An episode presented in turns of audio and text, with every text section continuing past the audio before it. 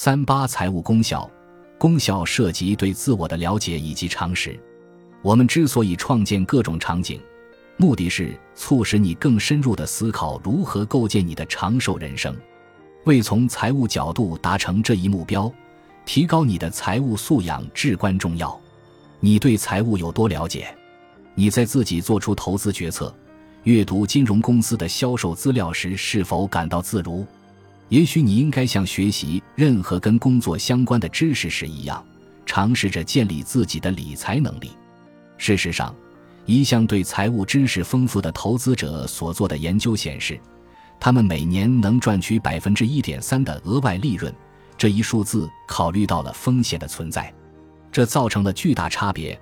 每投资十万美元的话，有理财知识的投资者将在十年之后多获得一点六万美元，二十年后多获得四点二万美元，三十年时则是八点四万美元，四十年后则能多获得十四点五万美元。通过思考以下五大问题。你便能对自己的金融知识进行一番测试。问题一：假设你的储蓄账户里有一百美元，利率是每年百分之二。如果你把这笔钱存起来，那么在五年后，你的账户上应该有多少钱？问题二：想象一下，你储蓄账户的利息是每年百分之一，通货膨胀率是每年百分之二。一年后，你用账户里的钱买到的东西是会比今天多，跟今天完全一样。还是比今天少呢？问题三，你认为下面的说法是对的还是错的？购买单一公司股票通常比购买股票共同基金更安全。问题四，你认为下面的说法是对的还是错的？十五年期的抵押贷款通常需要比三十年期的抵押贷款更高的月还款额，但贷款的总利息将减少。问题五，如果利率上升，债券价格会怎样？如果你全部答对了，那么你就是人中龙凤。接受调查的美国人中，只有大约百分之十五能回答对这五个问题。那前三个问题呢？答对前三个问题的人要多一些。在德国，大约有一半的人回答对了这三个问题；在日本，则是百分之二十五。结果显示，相比后两个问题而言，人们更容易答对前三个问题。那么？怎样才能提高金融知识水平呢？可以阅读金融书籍，参加在线课程和研讨会。有证据强有力的表明，参加金融研讨会能使人们做出相应行动，投资表现和财务规划能力也会提升。究竟是金融研讨会上提供的信息促使人们做出行动，还是因为参加这些会议的人本身就希望进行理财呢？人们仍在争论这一问题。但是金融知识太重要了，必须学习。证据也表明，经验是提升金融知识水平的最好方法。这为提早开始进行储蓄和投资提供了另一个理由。管理投资组合，随着人们在财务上变得更有知识，他们也意识到通过投资赚钱并不容易。当我们和伦敦商学院的金融教授以及世界各地的其他专家交谈时，他们的投资建议基本跟特定的股票或交易行为无关，相反，他们倾向于关注一般性原则。有越来越多关于家庭理财的书籍得以出版。哈佛大学教授约翰·坎贝尔在为美国金融协会做的主席报告中指出了家庭往往会犯的一些常见错误。首先，他们往往在股票市场上投资不足。甚至有百分之二十的富裕家庭压根儿没接触过股票市场。此外，即使是那些投资于股票的人，也往往不够多元化。换句话说，他们只投资一些特定的公司。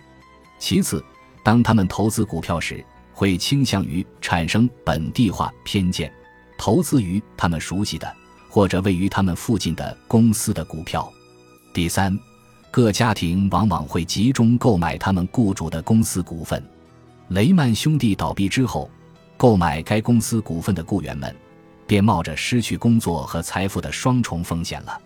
第四，在出售资产方面，家庭倾向于出售价格上涨的资产，并坚定持有下跌的资产。最后，则是惯性问题，家庭往往存在维持现状偏见。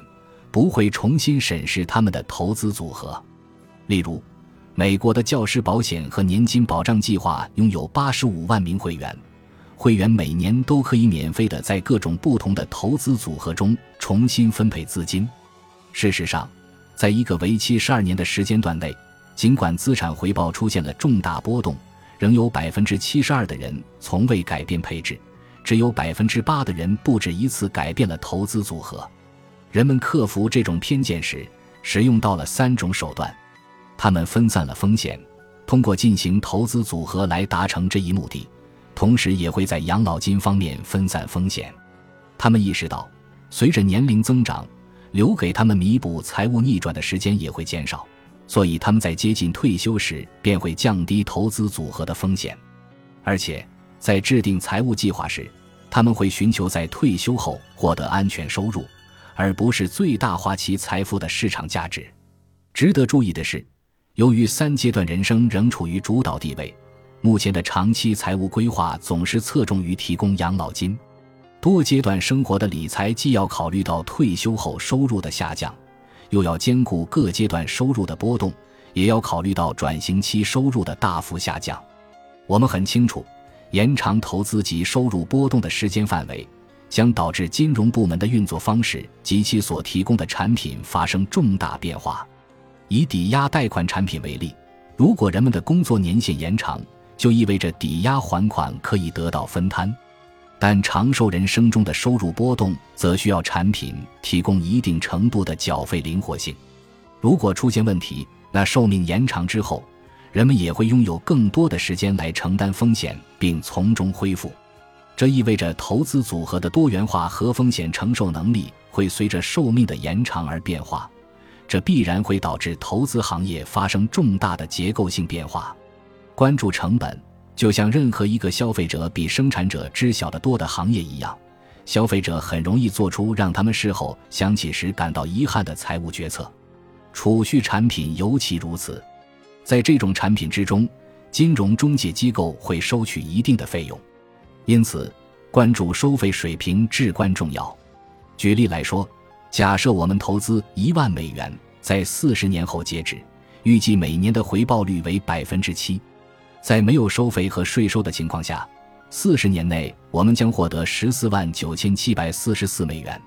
现在想象一下，收取百分之五的初始费用，然后每年再收取百分之二的费用，在这种情况下，最后的数字是六万三千八百七十七美元，比你本来得到的少了八万五千美元。你对此感到震惊，可能会寻求另一个基金的帮忙，然后被一个初始费用为百分之一、年费为百分之二的基金所吸引。然而，即使在这种情况下，你也只能在四十年之后拿回六万六千五百六十七美元。最初的收费确实很重要，但是年度收费则堪称关键。如果你找到一个初始费用为百分之一、年费为百分之零点五的基金，那么你可以得到十二万一千三百六十九美元，找到一个提供百分之一和百分之零点一费用的基金，那你将获得十四万两千四百三十四美元。你在投资时应该仔细看一看那些难懂的条款，因为收费会给投资带来巨大影响。本集播放完毕，感谢您的收听，喜欢请订阅加关注，主页有更多精彩内容。